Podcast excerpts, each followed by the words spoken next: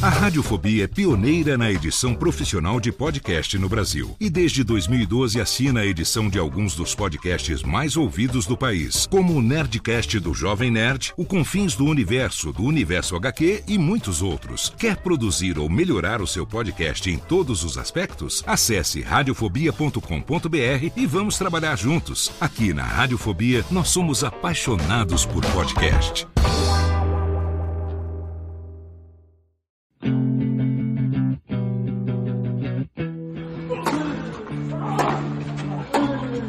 Começa agora o Backhand na Paralela, o podcast sobre tênis que vai além das quadras. Apresentação de Jeff Paiva e comentários de Ariane Ferreira. Ready?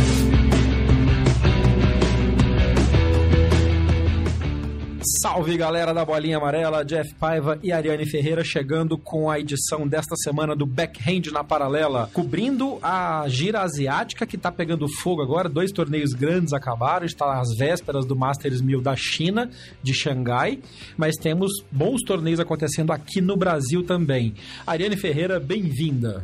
Muito obrigada. Bom dia, boa tarde, boa noite, ou bom retorno para casa, ou boa ida para o trabalho. Eu não sei que momento você está ouvindo a gente. Bora falar de tênis. Bora falar de tênis, desses torneios que eu comentei e também do evento que aconteceu na semana passada nas quadras do Jockey Clube de São Paulo, em que a Wilson fez aqui no Brasil a edição São Paulo do Global Demo Day, que foi um dia mundial de demonstração, de experimentação das novas raquetes da Wilson, a linha Clash, que aumentou de opções, e a nova linha Blade, a Blade V7, que chegou e que está prometendo um pouco da tecnologia que a própria Clash trouxe, embutida no frame da Blade, que é uma raquete preferida pelos profissionais e que está vindo agora com um pouco mais de tecnologia. A gente teve entrevistas lá nesse evento com o Renato Messias, com alguns dos prós embaixadores da Wilson e com o time de marketing também da Wilson para falar um pouco mais sobre essas raquetes. A gente comenta sobre isso no final do programa. Vamos começar falando, dona Ariane Ferreira, sobre os torneios no Brasil? Vamos, vamos falar sim, porque afinal de contas, né? 302 brasileiros e a final cheia de gringos. Ei, beleza. Assim, aqui a gente já falou no, no, ano passado. Aliás, parabéns, Ariane Ferreira. Um ano de BH na Paralela neste novo formato. É o primeiro programa que a gente grava depois do aniversário. Muito obrigado por essa parceria, viu? Verdade, muito obrigado você por ter embarcado nessa loucura de decidir me botar para falar de tênis num lugar publicamente. Tá funcionando, né? Nessa semana. É, então, a gente teve boas notícias essa semana. Aliás, agradecer a todos os ouvintes. Eu vou mandar um, um salve especial, aproveitar já a deixa, para um grupo de tênis no WhatsApp, no WhatsApp que se chama Mundo Tênis. E uma das pessoas que faz parte desse grupo disse que um dia desses rolou uma discussão, alguém pediu indicações de podcast de tênis e todo mundo indicou para essa pessoa o BH na Paralela. Então, quero agradecer. Ah, que beleza primeiro eles que nos escutam, e segundo por nos indicar para outras pessoas, significa que além de gostar do nosso trabalho, a gente está dando algum tipo de informação relevante e isso é muito legal. Muito bacana, obrigado ao pessoal do Mundo Tênis, obrigado pela audiência e obrigado a todos vocês que ouvem a gente, já somos mais de 200 mil. E nessa semana a gente chegou no número 1 um do Brasil no, na lista da, do iTunes, da Apple Podcasts, de podcasts de tênis, superando os podcasts em inglês, inclusive o The Tennis Podcast e o podcast da, da Tennis Channel também. Isso é uma marca que deixa a gente muito feliz e muito com muito mais responsabilidade para continuar fazendo os trabalhos por aqui. Mandar um abraço também para um jornalista que a gente admira muito o trabalho e que é nosso ouvinte, que conversou com a gente durante a semana, que é o André Priohal, da ESPN. Um um abração. Como é que chama? Resenha. Resenha. Resenha. Que é um programa sensacional, Resenha e faz também agora, tá com o Bola da Vez e é nosso ouvinte, gosta de tênis e tem mandado umas mensagens de apoio muito bacanas. Então, um abraço para o Hall e um abraço para todo mundo que está ouvindo a gente nesse um ano de Backhand na Paralela. A gente promete fazer muito mais programas, muito mais cornetas e muito mais comentários no decorrer do período. Olha, vou te falar um negócio pro Plihal tá ouvindo a gente, alguma coisa certa a gente tá fazendo. Não é, menina? Não é? Beijo, André. Um abraço pra galera toda que tá, ouvindo, que tá ouvindo a gente e que acha que a, o que a gente fala tem relevância. Inclusive, depois, quando eu estiver falando da, das raquetes, vou fazer um comentário que chegou pelo, pelo Instagram de alguns ouvintes que escolheram raquetes e começaram a bater com raquetes e com bolas depois que fizeram, que viram alguns dos nossos reviews. Também isso é, é muito bacana porque mostra que a gente está tentando, está conseguindo levar informação para a galera, né? Não só comentário do que acontece no tênis, nas quadras, mas também fora de quadra para quem gosta de jogar o tênis. Sim. Muito bem. Vamos falar então do torneio que aconteceu em Campinas, o primeiro, o primeiro challenger dessa sequência de torneios brasileiros que acontece nesta época do ano. A gente já cobriu no ano passado alguns desses torneios e esse ano a gente teve o evento em Campinas do Instituto Tênis e como a Nani comentou no início do programa, é, 835 brasileiros e infelizmente semifinais sem nenhum, né? Sem nenhum, inclusive com um.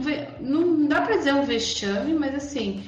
Literalmente assim, foi muito difícil é, encarar a campanha do Tomás. O Tomás chegou nas quartas de final com assistência do, do Leonardo Maier, argentino, que acabou desistindo com uma lesão. E aí o Belucci vai lá e me perde do Federico Coria, assim. É, eu não vi o jogo, eu vi só uns lances assim, o compacto e tal.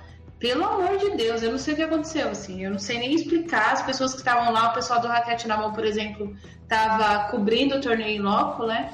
Então eles estavam fazendo comentários assim, o Tomás jogou muito mal.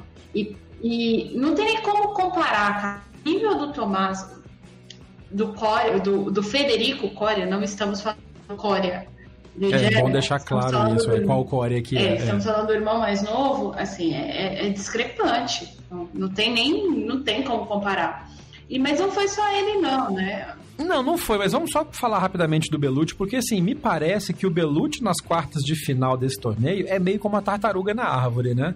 Não chegou lá por conta própria, chegou porque alguém colocou. No caso, ele tava de bye na abertura da, da, da chave, aí ele foi jogar contra o Lindel. O Lindel desistiu depois de ter perdido o primeiro set num tie-break que era altamente ganhável. É, eu acho que a gente tem que tirar as coisas positivas. O positivo é o Belucci está tentando. O negativo é que ele continua falhando nas mesmas coisas que a gente vê ele falhando sempre. Né? O nível de intensidade dele tá baixo.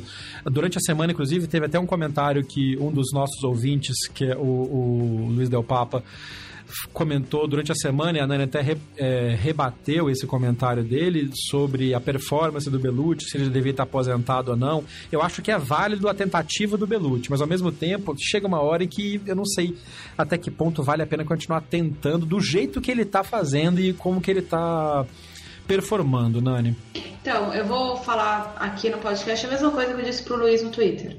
É, as pessoas estão tentando aposentar o Tomás desde 2011. Inclusive, foi essa, essa referência que o Luiz teve. Isso, é. é ele até citou equivocadamente o Masters de Roma, normal a pessoa confundir. O Tomás fez semifinal de Masters 1000, em que estava ganhando do, do Djokovic, ganhou o primeiro set, uma quebra à frente uh, no, em Madrid.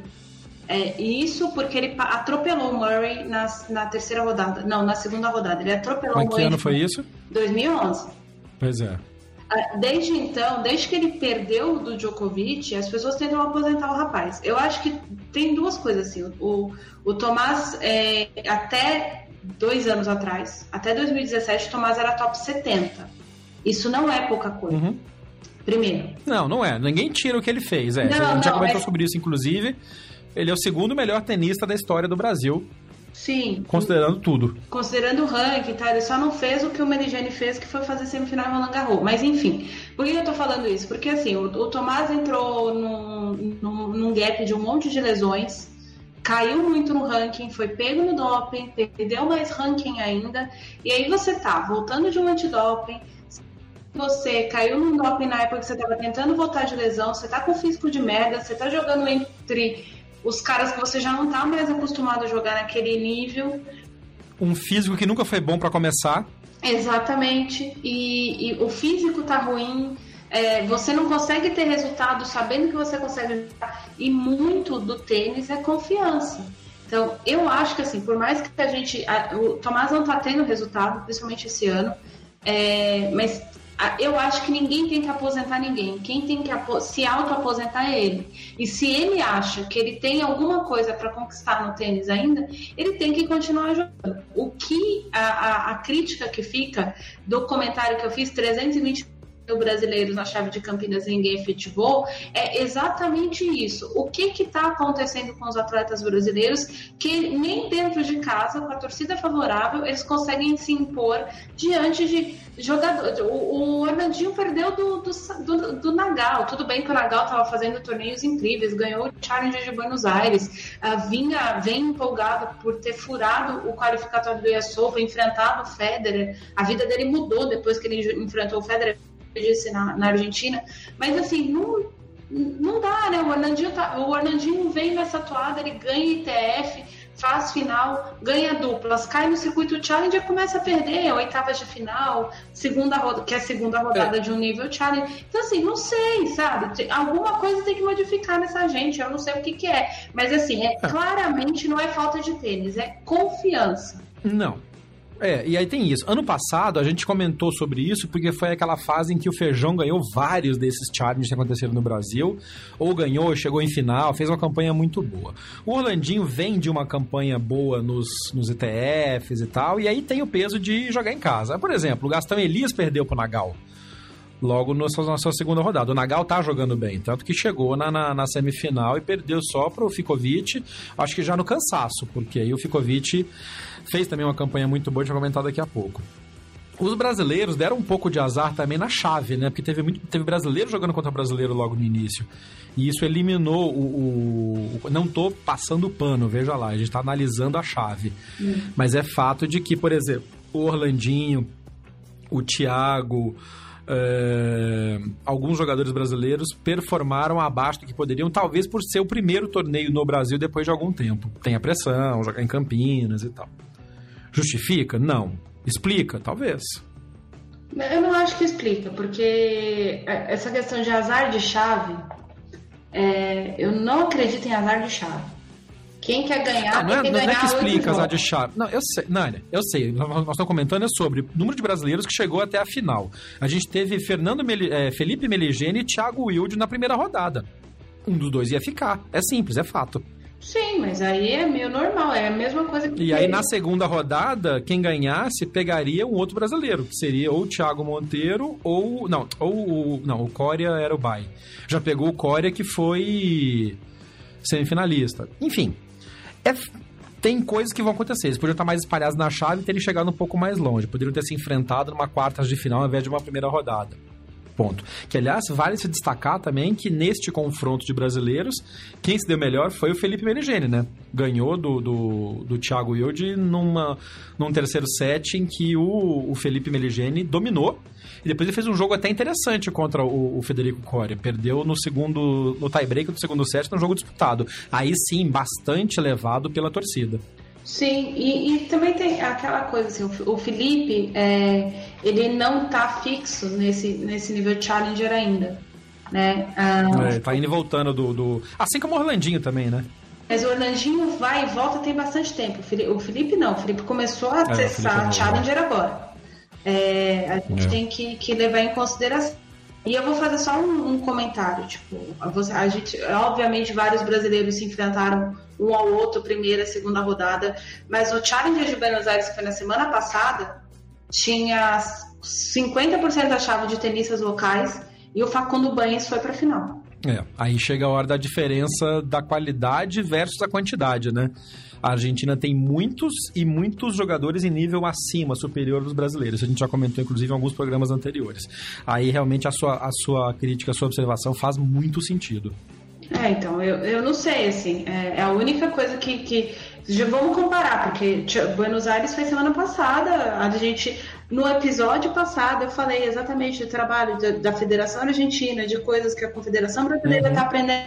Então, assim, é, é, é, é, eu tenho que comparar o Brasil com a Argentina.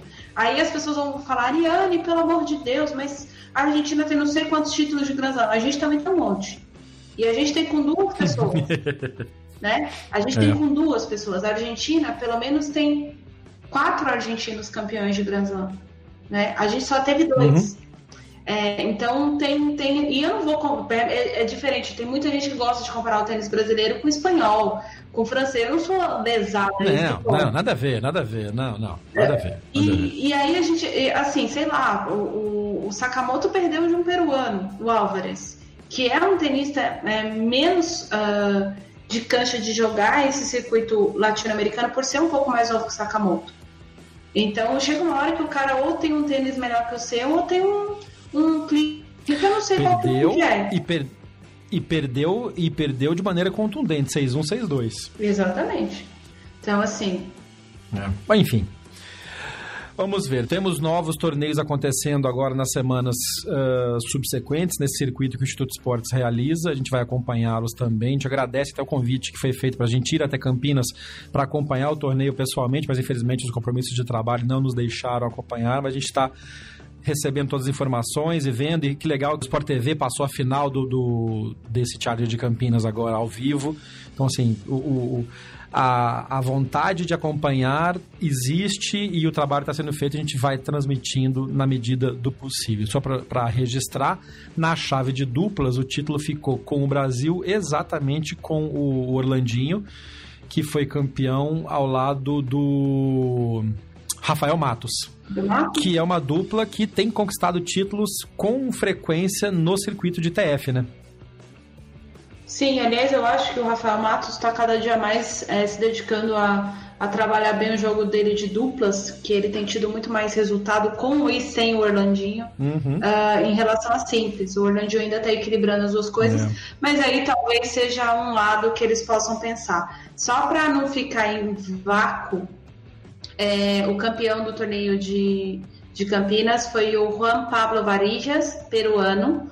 É, ele fez 24 anos hoje, é, no dia que ele conquistou o título e, e ele foi o primeiro peruano a, a, conquistar um Challenger depois dessa nova reciclagem uh, no Brasil. É o maior título da carreira dele, então sucesso para o Varijas, que a gente, eu, eu pelo menos só vi ITF uh, ah, no Brasil, enfim, estava um pouco sumido, pelo menos no meu radar. É.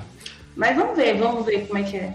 E ele derrotou na final o argentino o Juan Pablo também, Ficou Isso que a gente comentou agora há pouco, que fez uma campanha muito boa também nessa semana. E, tirando, obviamente, o que a gente quer, é, o que a gente quer de brasileiros se destacando, mas esse circuito é também muito bom para ver novos jogadores latino-americanos que se aproveitam bem dessa chance, né? Para chegar em bons resultados. Exatamente, até porque é uma soma de pontos bastante importante, né?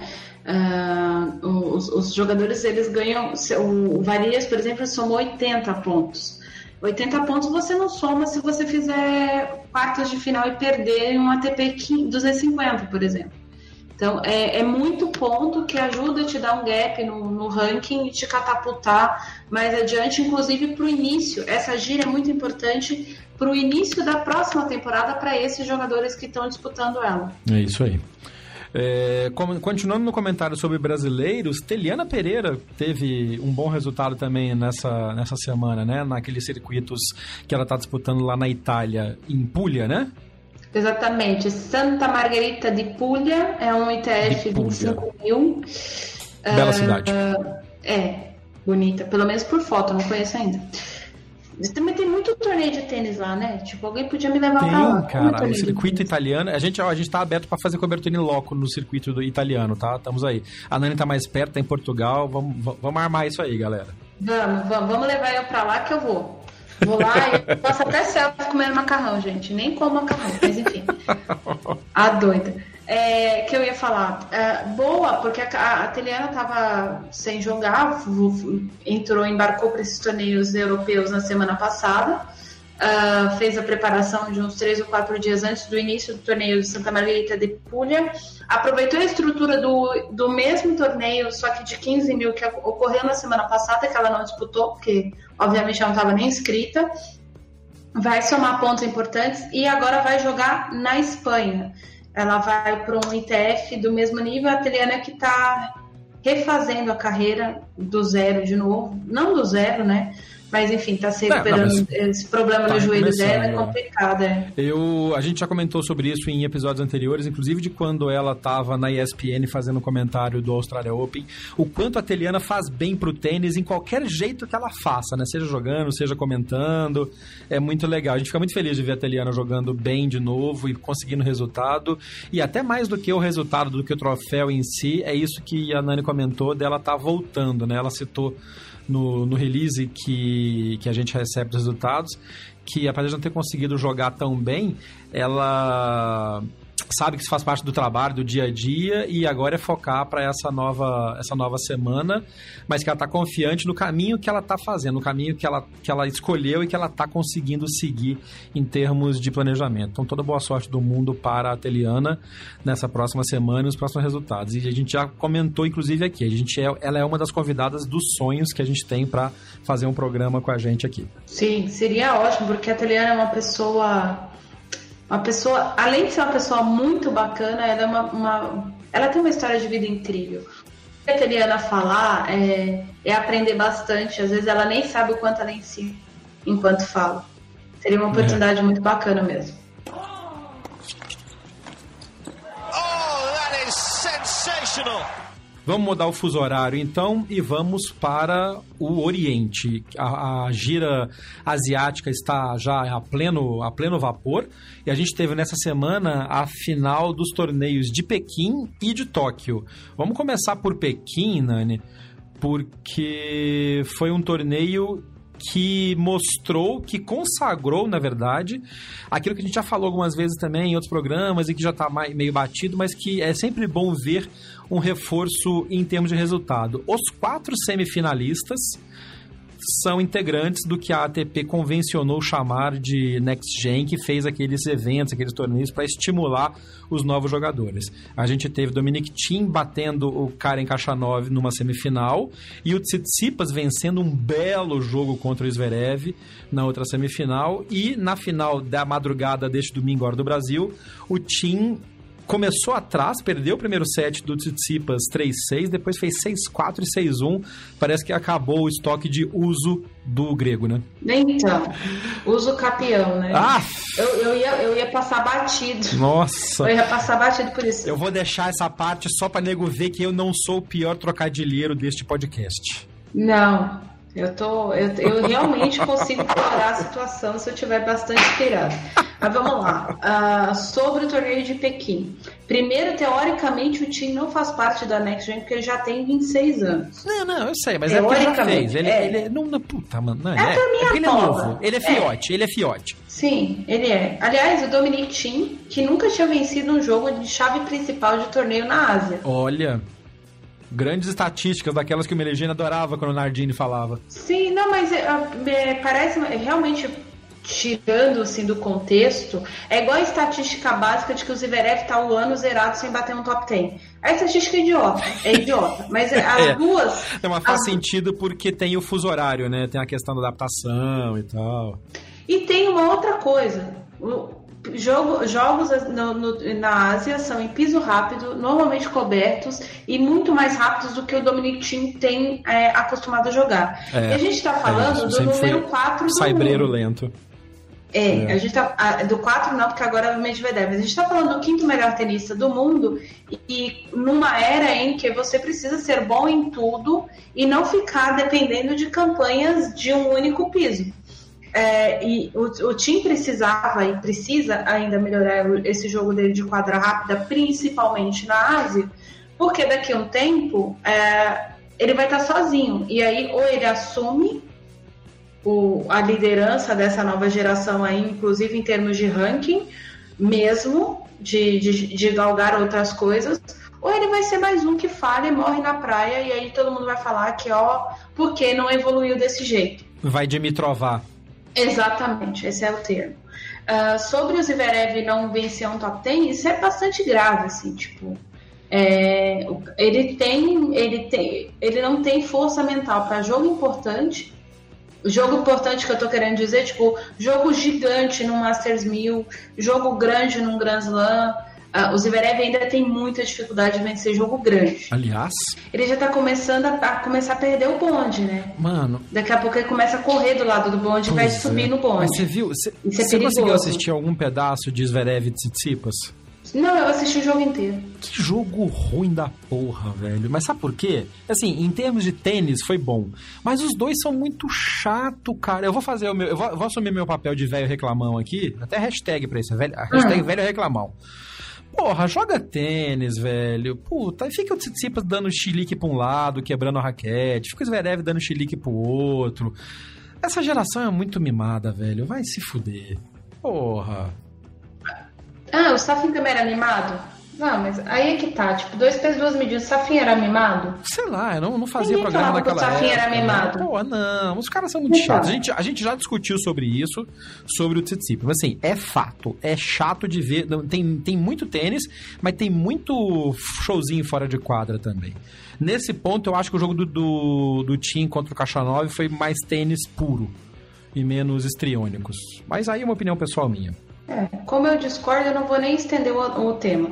Uh, é importante é, frisar, acho que a vitória do Tim em cima do Andy Murray por dois, duas situações. Uh, boa, o, boa, boa. Uh, o jogo foi bom e é muito. Eu, pelo menos, fiquei muito alegre de ver o Andy Murray jogando bem como ele jogou essa semana, inclusive perdendo de 6-2. Muito, muito. É, Para o nível que o Murray estava, o Murray foi carregado por, por, pelos seus parceiros no circuito de duplas, que ele voltou jogando no circuito de duplas, então Feliciano Lopes botou ele no ombro e carregou, é. e assim por diante foi. Uh, aconteceu com o Andy Murray até ele começar a dar uma engatada, então foi, foi bastante interessante ver a performance de, do Andy nesse, nesse torneio. Foi legal também ver. Principalmente no jogo. Principalmente no jogo contra o Cameron Norrie, que foi um jogo em que ele teve realmente que buscar forças e usou a experiência, o talento e, e o físico para é, perder o tie-break do segundo set, segurar a cabeça e vencer por 6 a 1 no terceiro set, né? Exatamente. Isso é, são duas coisas a se destacar. É, a, a, forma como o Murray foi vencendo os jogos dele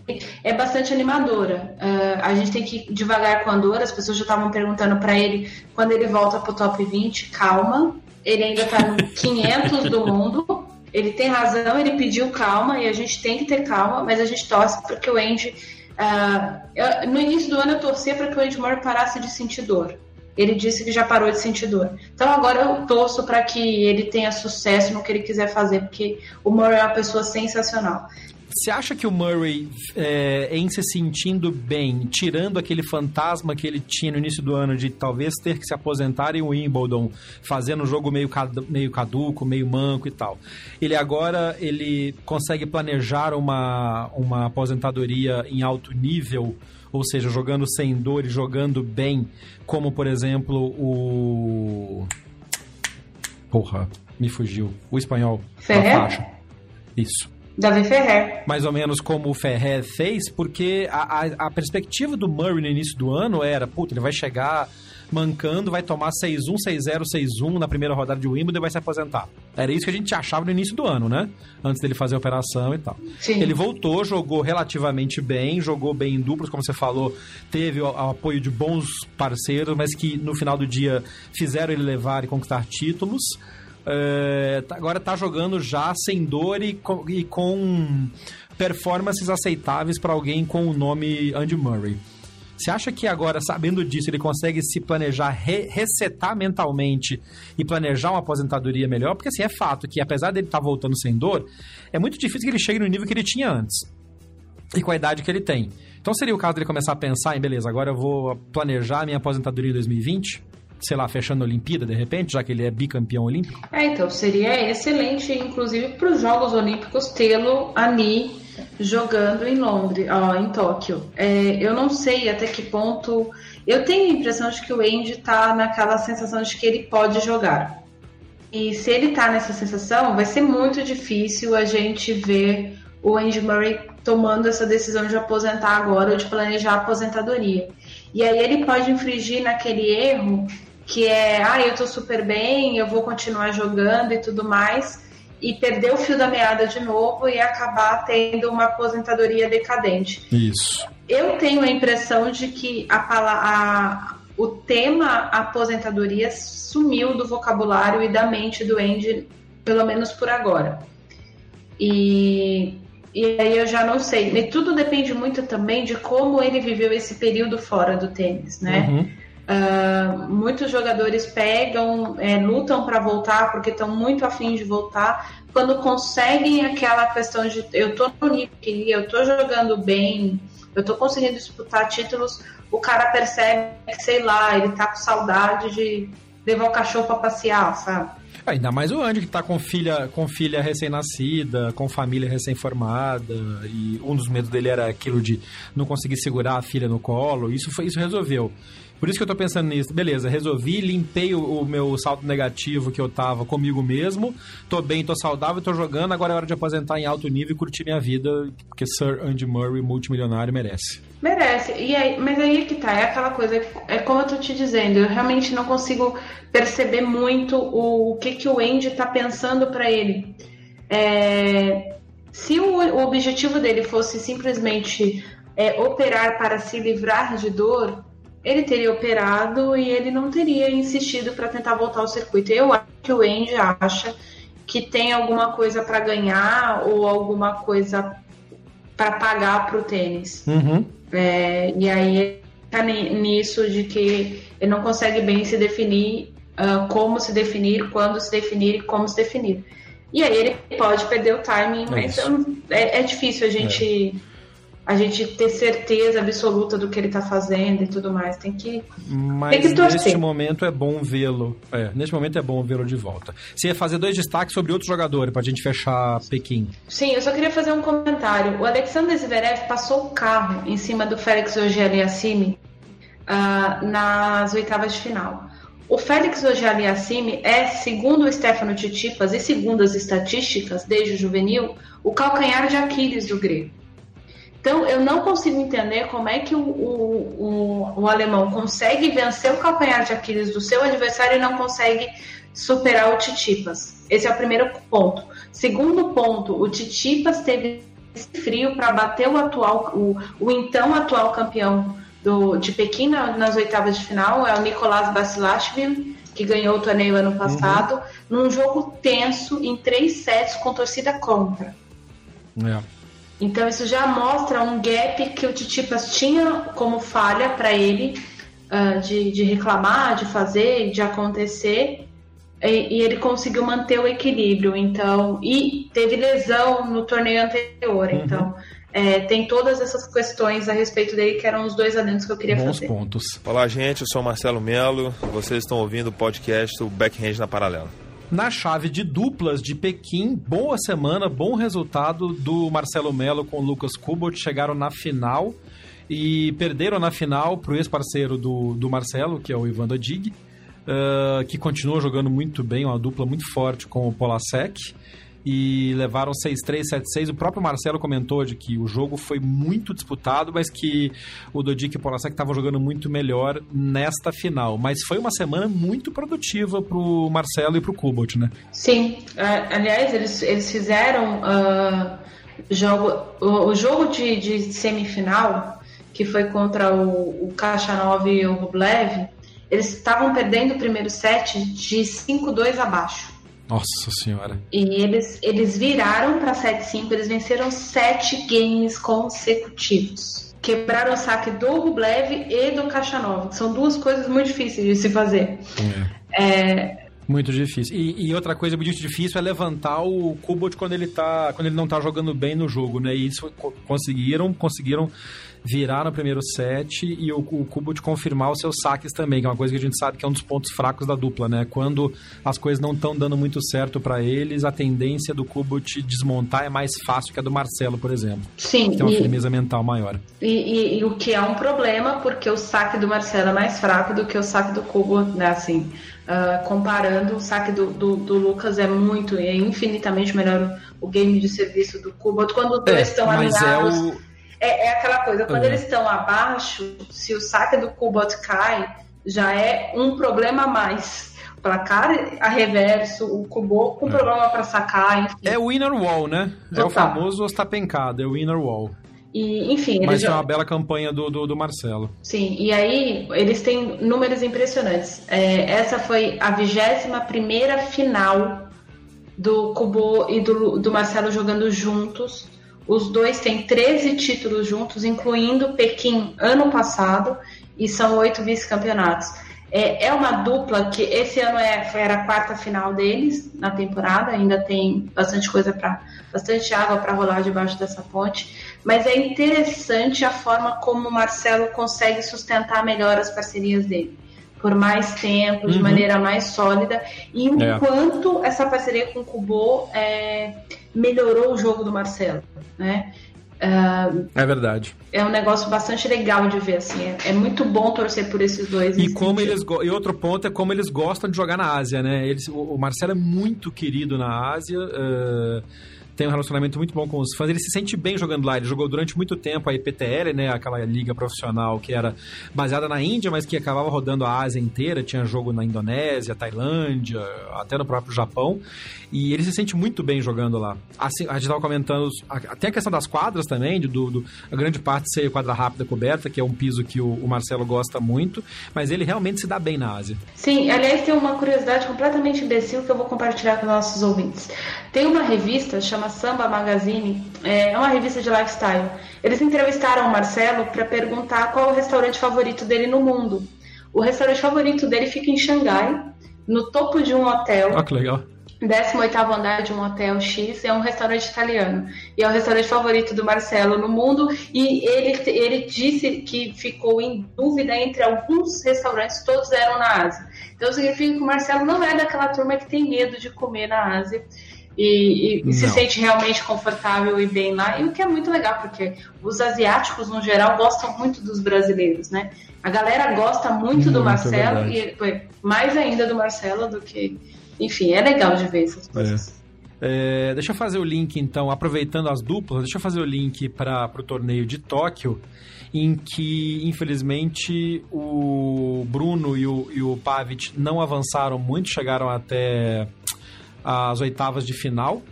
Perderam do Inglot e do Krajicek, que depois perderam para o Maru e para o Roger Vasselan, que foram campeões. Essa dupla dá muito trabalho. Mas o Bruno também é outro que se dá é? bem na Ásia, gosta de, de jogar lá e tá, tá, tá, tá, animado com essa parceria, que é uma parceria que está começando, ao contrário da parceria do Marcelo e do Kubut, que, como a Nani comentou, é uma das parcerias mais duradouras do circuito.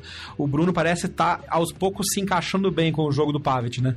Sim, eles estão. Eles ainda estão na fase de se conhecer, né? E eles estão jogando é. cada vez mais bem, mas ainda. A, por exemplo, esse jogo foi um 7-6, 7-6. O, o tie-break foi definido no sexto ponto também. Uh, naquela coisa do vou eu, vou você, vou eu, vou você, e, e ainda não estão plenamente sincronizados a respeito disso. E aí acabou que num detalhezinho ali super pequeno, eles acabaram sendo derrotados. Hum estão trabalhando duro, porque eles já estrearam no Master de Xangai nesse domingo e ganharam da dupla do Manarinodo e, e o Gael Monfils, duplo 6-3. Estrearam sólidos. Sim, e aliás, uma dupla encardida essa, né? Não é, menina? Pois é. Nossa senhora, imagina, você tá jogando duplas contra o saque do, do Adrian Manarino. Pelo amor de Deus, cara. Tem coisas que é, é, muito azarado. E contra a posição de rede do Monfis, que se movendo para todo lado e cobre rede muito bem e voleia muito bem. Sim. Foi um belo resultado. É, é, é realmente uma grande vitória. Não tem nem o que discutir.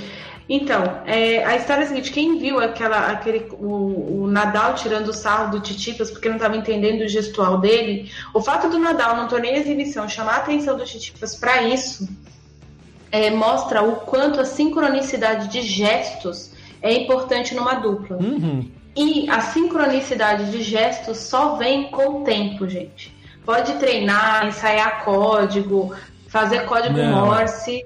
É, é, no... é entrosamento. Exato. E o entrosamento só vem com o tempo, então a gente tem que dar um pouco de tempo pro Pavi tipo Bruno, mas os dois são jogadores de alto nível no circuito de duplas e exatamente por isso já conquistando seus, suas grandes vitórias por aí. É isso aí. Voltando para voltando para Tóquio então, na chave de simples agora, título indiscutível e sem muitos problemas para Novak Djokovic, né? Que venceu o torneio sem perder nenhum set. Fez uma final tranquilíssima contra o Milman, que também é outro que chegou na chave de, de Tóquio, tava um mamãozinho. Porque os cabeças de chave tudo caíram logo na primeira, segunda rodada, da parte de baixo foi lindo pro, pro, pro, Djokovic, né? Foi torneio, assim, acho que o maior trabalho que ele teve foi contra o Gofan na semifinal e mesmo assim foi 6-3, 6-4. É, o Gofan nem apareceu no jogo para começar a conversa. Nossa Não, senhora. Foi, que... passeio, foi passeio, passeio no bosque de cerejeiras para manter a cor local. O maior trabalho do Djokovic em Tóquio foi enfrentar os caras lá do Sumô, gente. O primeiro os caras do Sumô, puta, não aguentava mais ver aquilo, gente, socorro. Que coisa. É, essas atividades. É, é, outra coisa que a gente já comentou aqui, assim, tem os torneios na Ásia, muito. muito é, folclórico e tal, mas eles botam os, os tenistas pra pagar uns mico, cara. Puta merda. Eu posso falar para você, eu, tipo, falar para você, Ângelo? Eu achei, uh, no mínimo, curioso, né? Foi a primeira participação do Djokovic no, no torneio de Tóquio na história. Ele nunca tinha ido jogar Tóquio. É, esse é um primeiro ponto. Então, eles quiseram mostrar uma coisa muito japonesa para ele. É uma forma de promover a cultura do país. Essa é uma coisa muito legal. Alguns torneios fazem isso assim brilhantemente. Uh, o, o, antigo torneio de Quito, por exemplo, tinha aquela coisa de botar o pessoal para jogar um no hemisfério norte, outro no hemisfério sul, jogando tênis e fazendo aquelas coisas todas que, que dá para se fazer em Quito para chamar atenção turisticamente falando, para apresentar os países. Los Cabos faz isso muito bem e Tóquio uh, normalmente faz isso mal. Né? E essa é uma das coisas assim, foi realmente uma apresentação da cultura japonesa. Teve um ano que eles levaram o Fanini para fazer treino de anime, aprender a desenhar, enfim, imagina o, o Fanini aprendendo a desenhar. Mas é, tem algumas atividades que são bastante bacanas. Só que a, no caso, sei lá, a TP, meio que a, as redes sociais da TP, pessoal, às vezes dá uma. Na minha opinião, eles enchem o saco né? Mas eu acho que é porque eu faço, eu vejo isso o dia inteiro, então acaba que para mim é. tá rolando o tempo todo. Não, e, e o, outra coisa, né? Pro, pro, pro, público que recebe o torneio, vai ver isso de vez em quando. Para os jogadores deve ser um saco também, porque eles fazem isso toda semana. Vão comer coisa lá em Los Cabos, vão botar aquela porra daquele chapéu lá, aquele troféu de jaca lá no México, enfim. Fato é que foi realmente o maior trabalho que o Djokovic teve foi enfrentar os caras do Sumo, porque foi uma semaninha mamão com açúcar pro número um do mundo, né? Nossa, nem tem, nem tem como comparar. E eu queria fazer dois, um comentário assim, uma decepção.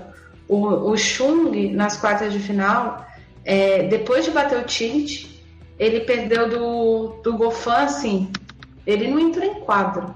Yeah. O Gofan, o Gofan foi cumprimentá-lo na rede com cara do que, que, que, que aconteceu aqui hoje, né? Então, umas coisas assim, é, uma coisa bacana, por exemplo, vários tenistas japoneses conseguiram vitórias. Uhum. A gente teve, e a gente, e, e a gente não está falando de Score, a gente está falando de é. outros tenistas ranqueados muito mais abaixo. A gente teve dois japoneses nas quartas de final. Eles foram derrotados num torneio que tem o número um do mundo jogando, e mesmo assim os japoneses foram lá. O Taro Daniel e o Atsuka e o Shiyama ah, chegaram nas quartas de final. O Gol Sueda perdeu do Djokovic, fez o Djokovic suar num 7-5, uhum. porque ele não deixava o Djokovic quebrar o saque dele, ele não dava brecha. Então, a gente teve boas performances de tenistas da casa, o que é muito bacana pro pessoal de lá, mas o Chung realmente foi uma decepção, cara. Então, ele, depois que ele voltou da contusão, eu não, não ouvi mais demonstrando todo aquele flair e aquele, aquela intensidade que ele, que ele tinha e que chegou a ser comparado com o Djokovic, né? Que era um estilo de jogo muito parecido. É, então, eu, eu, eu acho mais o, o, o Coric, o Choric parecido com o Noli do que o, o Chung. Eu sempre achei isso meio estranho. Mas eu realmente, por conta dessa história de batalhar, de ser elástico e tal, é, eu acho que o Chung está sendo vítima da, da, cultura coreana. Eu tenho essa impressão. E aí a gente vai. Esse é um ponto para. A gente pode debulhar é, um isso aqui. Uma conversa longa.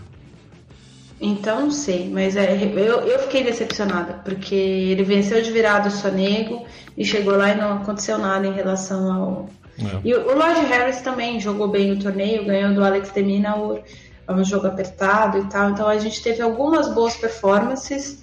Eu falei do Chorit, o Chorit era a cabeça 2 do torneio e perdeu uhum. do Taro Daniel na, nas, pois nas é, oitavas. Então. Foi uma, foi uma despencação de cabeças de chave. Foi na é, segunda rodada. Foi na segunda rodada. Assim, os cabeças de chave foram caindo, mas assim, performances ruins, né? O Chority, Chority tá muito. Ele vai no torneio, joga super bem no torneio e, e aí faz um grande resultado, ou vai super bem no torneio e desiste, ou vai mal no torneio. Tipo, ele, ele não tem um meio termo, ele não tá tendo uma consistência. Não que ele não tá tendo uma consistência, mas enfim, tá estranho de Sim. ver ele nesses últimos quatro meses. É. Bom, é, para fechar a gira europeia, a gente teve na chave de Pequim, também teve chave feminina. E aí, que bela semana. Aliás, que, belas, uh, que bela temporada asiática tá fazendo a Naomi Osaka, né? Que foi campeã em Osaka, no Japão. E agora fez um belíssimo jogo contra a Ashley Bart. Saiu perdendo, virou mas teve uma semana muito consistente no, na chave feminina no WTA de Pequim. É o mandatory, né? É o mandatory. É o último do ano, inclusive. Uh, o pessoal precisava somar ponto ali para poder se classificar no WTA Finals. É, tem uma coisa muito engraçada. Que a Osaka está classificada. Pro, pro, pro torneio que reúne as oito melhores do ano. É, a, Osaka, a Osaka, a final foi muito emblemática, mas assim, acho que o que resume o torneio foi a frase da Osaka retweetando a WTA depois de vencer a Bianca Andrescu. a, a, a, WTA escreveu. Uh, é, e assim termina, o, era, era uma gif do último ponto do jogo, né? A vitória da Osaka. E assim termina o primeiro capítulo de uma rivalidade que vai fazer história. Com vitória de Naomi Osaka sobre Bianca Andrescu. Andriesco. E aí a Osaka foi e retweetou assim: Eu espero que a gente não repita isso tão cedo. é ela é muito espontânea, né? Na, na, entrevista final dela, depois do título, ela falou que a semana dela foi um lixo. Mas acho que ela usou a expressão não muito no sentido de, de, de trash, de lixo, mas que assim, ela tava jogando com. tava com sangue nos olhos e, e ela é, trashed everybody, né? Que ela detonou todo mundo. Sim. Porque realmente ela fez uma semana muito, muito interessante. Eu gostei de ver no jogo, eu, eu assino o, o, Eu assino o streaming da WTA TV e eu tava assistindo Osaka contra. Que vi... Não, quem que foi? Foi Osaka contra. Andreesco, exatamente, Osaka versus Andreesco. E teve uma hora que o pai da Osaka, que tá como treinador dela, né? É. Desceu pra quadra e ao invés de ficar dando, não, porque faz isso, faz aquilo, foi muito legal, porque assim, é uma relação muito. É uma relação muito íntima, obviamente. A Osaka é uma pessoa muito reservada, fala muito baixinho, dá pra ver de onde vem. Porque durante todo o intervalo, o pai dela falou três, quatro frases, mas foram frases pontuais. Você tá bem? Você tá vendo o que você tá fazendo de certo? E aí ela falava: Não, mas não sei se eu tô tão bem assim, você tá fazendo, cumprindo o seu jogo. Vai lá e faz o que você faz de melhor. E isso foi quando ela tava atrás no placar, ela tinha perdido o primeiro set, isso. foi na virada do segundo set.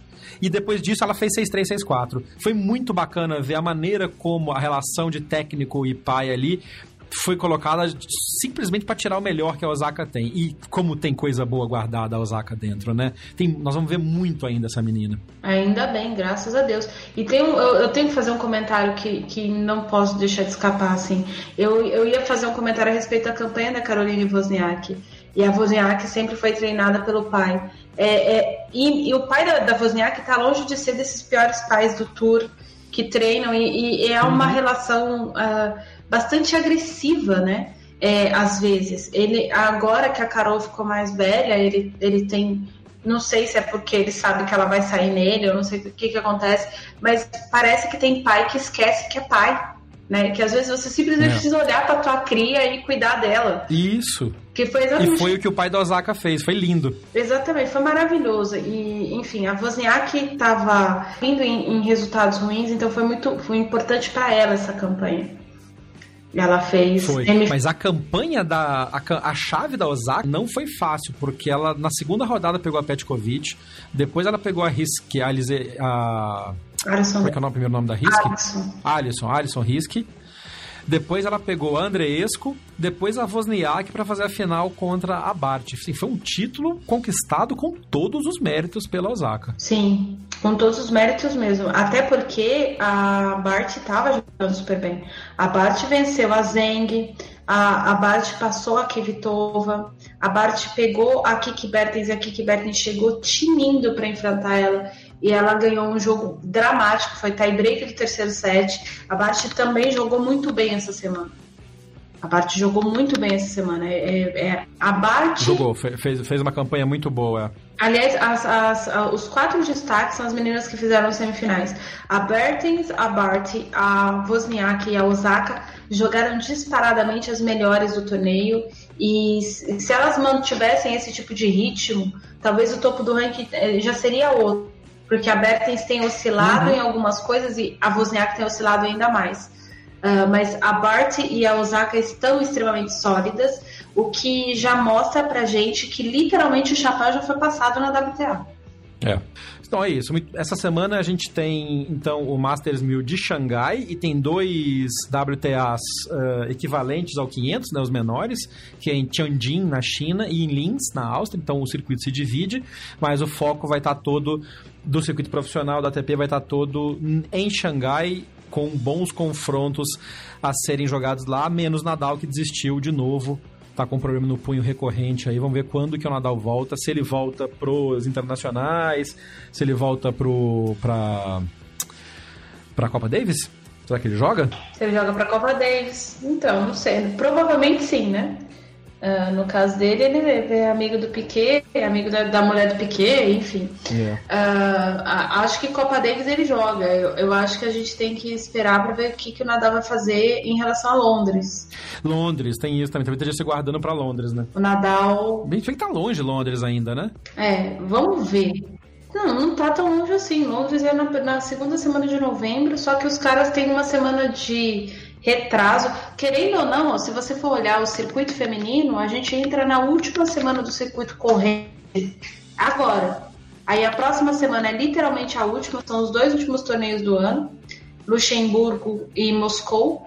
E aí tem o Elite Trophy, que é a segunda a, a segun, o segundo troféu de, de campeãs do ano. E aí a gente tem o WTA Finals finalizando a temporada na última semana de outubro. É o circuito masculino funciona sempre uma semana à frente do feminino. Uhum. Significa que quando as meninas terminarem, começa o ATP Finals Next Gen na primeira semana de novembro em Milão e na segunda semana de novembro a gente tem o ATP Finals de Londres. O ano tá acabando pro tênis. Muito bem. É, e com isso está acabando também este bloco do Backhand na Paralela. Na volta do break, a gente fala sobre o Global Demo Day da Wilson e as novas raquetes uh, Blade e Clash que chegaram ao Brasil e também um pouco mais sobre a nova bola Trinity, que é a bola ecológica que a Wilson lançou. A gente recebeu um pack delas, vai experimentar no decorrer destes dias para poder mostrar para vocês qual a diferença que faz uma bola que não tem pressão na latinha, por isso usa menos plástico, por isso é menos agressiva ao meio ambiente.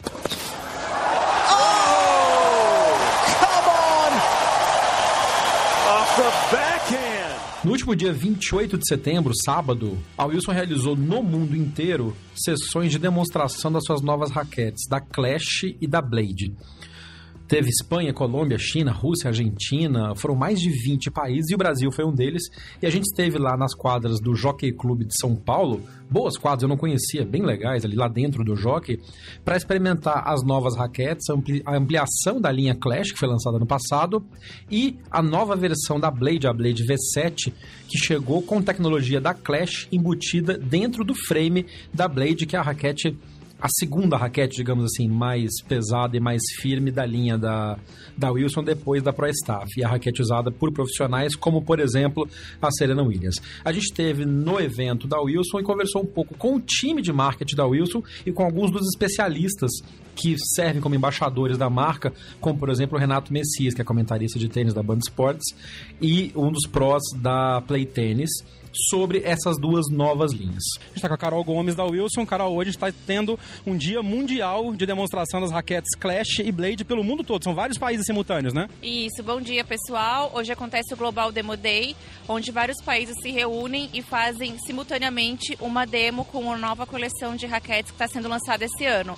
A nova linha da Clash e a nova versão da Blade V7. Quantos modelos da Clash tem agora? Porque ano passado, quando lançou, foi uma revolução, todo mundo curtiu. Eu experimentei as duas, adorei a mais pesada. E agora saíram quatro, cinco modelos diferentes. Quer dizer, não tem desculpa para não pegar uma Clash para bater, de acordo com o nível do seu tênis, né? Exato. A gente tá com cabeças diferentes, tamanho de cabeça e com peso diferente para cada tipo de jogador. Não importa qual é o seu jogo, qual é a sua necessidade, Hoje a Raclette atende vários perfis de jogadores e a Blade também. E uma novidade, agora no Brasil a gente está com a 100 Light e a 100 Ultra Light da Blade. Sobre a nova expansão da Clash, da linha Clash, a gente conversou com o Albers Bernardes, que é pró do Clube Espéria e um dos embaixadores da Wilson para a linha de raquetes profissionais. Ele explicou pra gente um pouco sobre as diversas opções de modelos da nova Clash. Coach, é, a gente está falando agora da Clash da linha nova. Para começar, quando a Clash foi lançada no passado, já houve uma baita de uma de uma repercussão, porque era uma raquete completamente nova, vinha uma tecnologia já embarcada no frame mais do que até na geometria. E esse ano a Wilson vem com seis, cinco novos modelos, é isso? O que, que a linha expandiu e o que, que evoluiu do primeiro modelo para agora? Olha, o que, o que a Clash traz de, de, de, podemos dizer, de revolucionário é o tipo de flexibilidade que o frame dela tem. Né? A gente, entre os embaixadores da Wilson aqui, a gente chegou numa, numa consenso de que é a raquete mais democrática já feita no mercado mundial. Porque quando você olha para esses seis modelos, eles atendem a qualquer tipo de jogador. Né? Ah, ela tem um tipo de flexibilidade que, isso é uma sensação minha, parece que a raquete abraça a bola. A cada vez que a bola entra no encordoamento, a raquete se, se, se, se flexibiliza e ela abraça a bola. Então isso favorece muito o controle da bola. Né? Você tem diversos modelos, a 98, a 100, a 100L, é, padrões de corda 16 por 19. É, e, então, dentro dessas, dessas seis, se a gente está falando mais de jogadores amadores, eu recomendaria a 100 e a 100L. A 100L principalmente para senhoras, para mulheres, jogadores juvenis de, de 12 e 13 anos, muito, muito indicada. E é uma raquete que, que não é à toa que deu a repercussão que deu, porque ela realmente revoluciona a forma como se, se faz raquete quando a Wilson lançou, inclusive, uma recomendação de que as cordas fossem colocadas com a libragem mais baixa por causa dessa flexibilidade de frame e esse efeito pocket, esse efeito bolso que abraça mais a bola, né? A evolução agora das, dos novos modelos continua com isso e aí a combinação interessante que eu ouvi falar também é com a Luxlon Smart, né? A Luxlon Smart é, é, é outra coisa que a, Wilson é, não para de, de revolucionar e de pesquisar e de investir em novas tecnologias. Ah, eu estou trabalhando com a, com a Luxon Smart e ela simplesmente ela se adapta a tudo que você faz. Se você bate mais forte, ela, ela enrijece. Se você é um jogador que bate mais devagar e gosta mais de tocar a bola, que é o meu caso, porque já sou um veterano, é, ela, ela solta mais a bola para você. Então a corda tem uma, a capacidade de se adaptar ao seu jogo. Altamente recomendado. É, é, a gente, muita gente que ouve a gente manda perguntas, porque tem gente do Brasil inteiro, de onde dá para experimentar uh, as raquetes, porque a raquete é um negócio que não dá para comprar só de uma vez, tem que bater com ela, saber qual é melhor para você, né? É, tem uma, li, uma lista de pro shops da, que, são, que tem um acordo com a Wilson para fazer esse tipo de experimentação, né? Exatamente. Aqui em São Paulo, é, mais centralizado na loja Wilson da Avenida Cidade Jardim. É, é, tem algumas outras pro shops que também, o Jairo tem sempre bom, bom, bom, bom estoque lá de raquete para teste. E os ouvintes também podem procurar os embaixadores da Wilson, né? Eu no Clube Espéria, Renato Messias na, na, na o Glauco Pereira, Eduardo Oeste, quer dizer, se você contatar qualquer uma dessas pessoas aí via redes sociais, a gente com certeza vai procurar facilitar o teste aí dos seus ouvintes. Fora de São Paulo, como é que tá? A gente tem gente no Brasil inteiro, tem um site que dá para entrar para tentar é, achar quais são as lojas que tem essas, essas raquetes para experimentação? É, você acha o Wilson Brasil aí na, na, nas redes sociais, principalmente no, no Instagram. E é só fazer contato com a gente que em qualquer parte do Brasil se não tem no seu lugar, a gente vai, a gente vai dar um jeito de você testar a raquete sim. Para falar um pouco sobre a nova tecnologia que vem embutida no frame da Blade, a gente conversou com o Renato Messias, que é comentarista de tênis dos canais Band Sports, um dos prós da rede Play Tênis e um dos caras que mais entendem de tênis no Brasil e também integrante do time de embaixadores da Wilson Brasil. Renato Messias você está com a Blade. O que, que essa linha nova da Blade tem? Quais opções de modelo que vieram agora? Essa é uma linha é, muito mais flexível, né? A raquete é uma raquete que ajuda, uma raquete extremamente competitiva, é importante destacar isso. E assim, para quem jogou com a Blade, essa raquete antigamente era uma raquete muito rígida, machucava ali um pouco os jogadores, aquele jogador mais competitivo, queria uma raquete mais firme. Ele se empolgava no começo, que a raquete era espetacular, mas o braço acabava sentindo muito.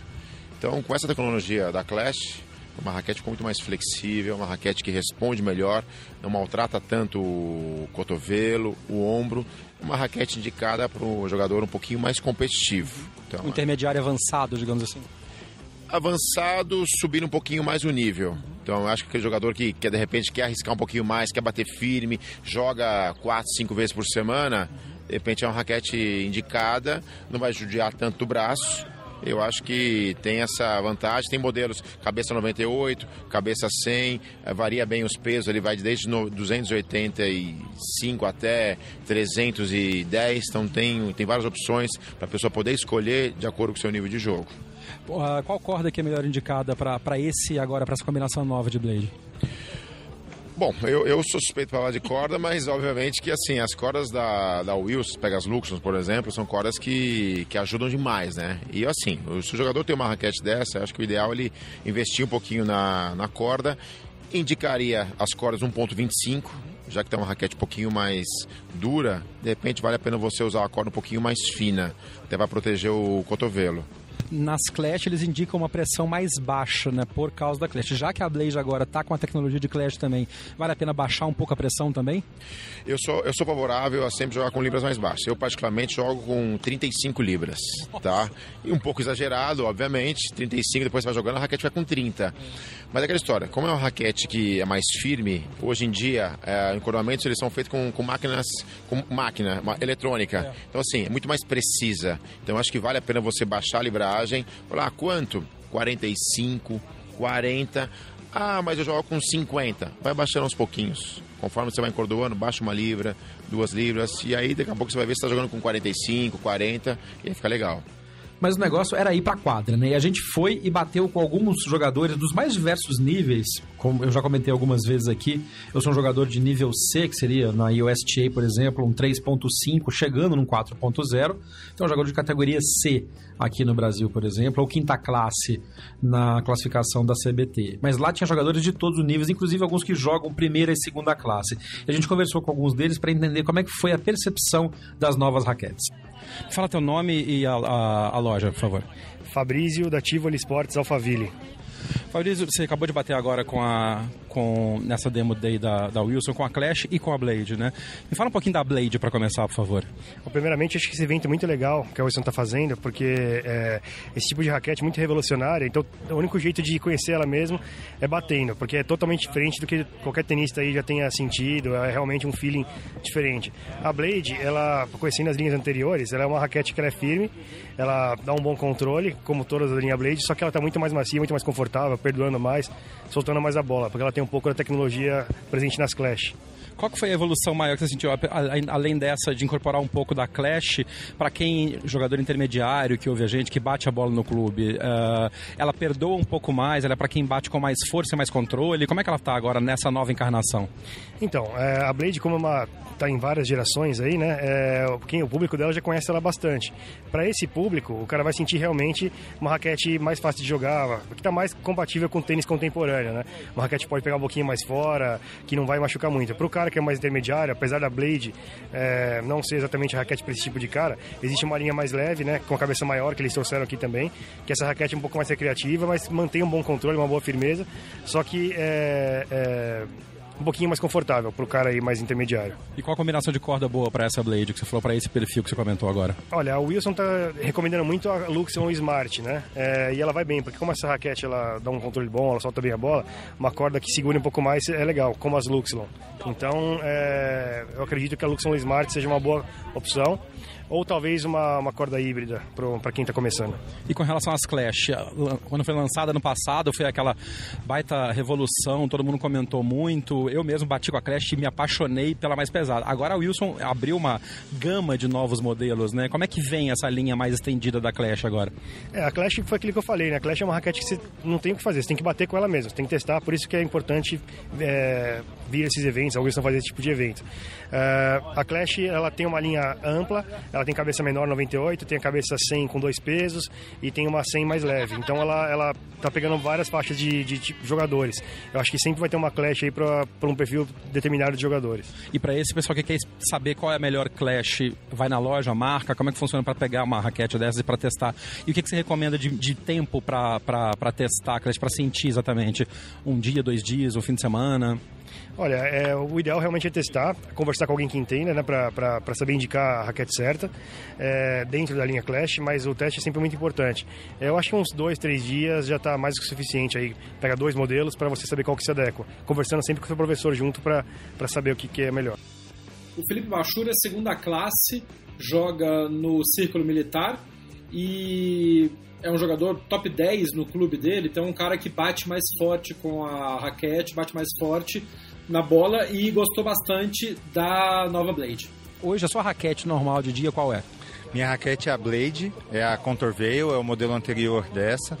E aí eu tive a, a, a pude experimentar tanto a Blade nova e quanto a Clash e gostei bastante das raquetes. O que, qual que você mais, qual que mais identificou? Qual o peso da sua hoje e para qual que você gostou mais das que estavam em demonstração hoje aqui? Ah, eu gostei bastante da Blade nova. A minha Blade é a cabeça 98, peso de 305 gramas.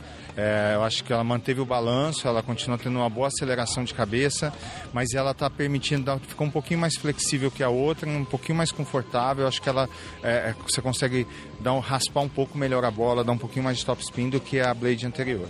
Com relação à potência, tem um saque bem forte, a gente jogou aqui, para quem está ouvindo a gente, tomei os dois ace bom aqui do. É, o que, que você sentiu na hora de mais potência? Ela, ela te permite dar mais potência com um pouco mais de controle? Você sentiu diferença nisso? Ou foi só uma evolução que já é uma evolução legal, mas que uma diferença não tão grande assim? Não, eu achei que ela deu um pouquinho mais de firmeza no saque. Você consegue puxar a bola, raspar a bola e, e, a bola acaba pegando mais velocidade justamente pelo giro que você consegue impor na bola.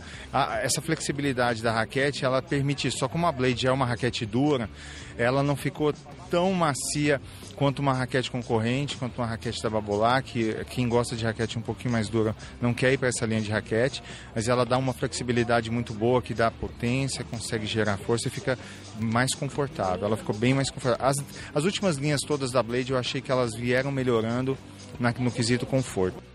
E realmente dá, dá para concordar que tanto a Blade quanto a Clash são raquetes inovadoras. A Clash, principalmente, com essa expansão de linha, serve para qualquer tipo de jogador praticamente.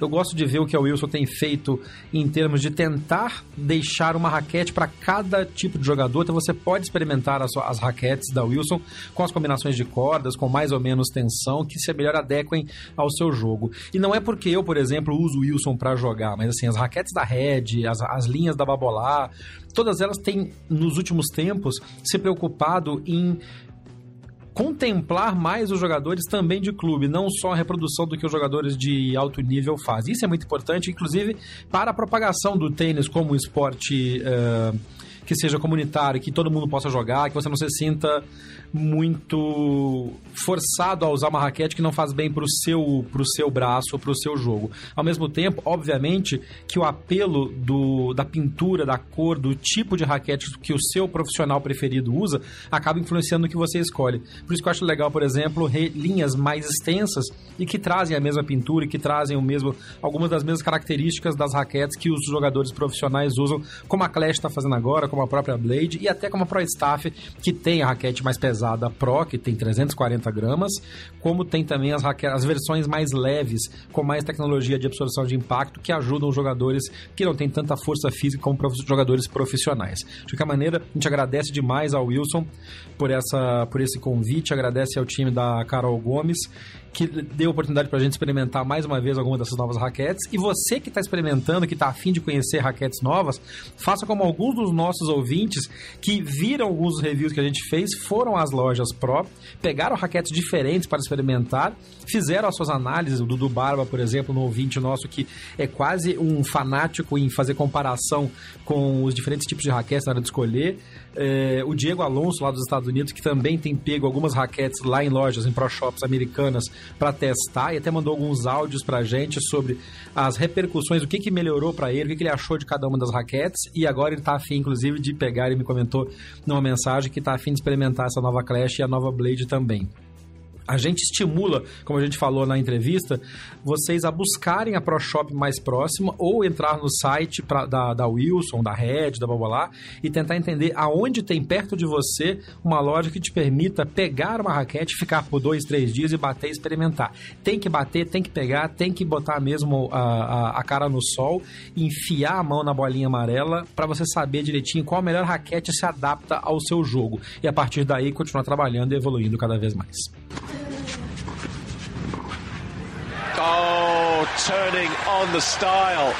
Este foi o Backhand na Paralela desta semana. Ariane Ferreira, muito obrigado por este um ano de programa, muito obrigado por essa parceria e vamos seguir em frente com muito mais programas pela frente. Muito obrigada a você, muito obrigada a todos os ouvintes. É isso, a gente vai continuar falando de tênis, porque o ano vai acabar, mas logo em seguida tem pré-temporada. Muita coisa para conversar ainda. A gente se vê, galera. Eu sou Jeff Paiva, esse foi o Backhand na Paralela. Um abraço. Termina aqui mais uma edição do Backhand na Paralela. Mande seu comentário ou sua sugestão de pauta pelas nossas redes sociais. BH na Paralela, no Twitter, Facebook e Instagram. Até o próximo episódio.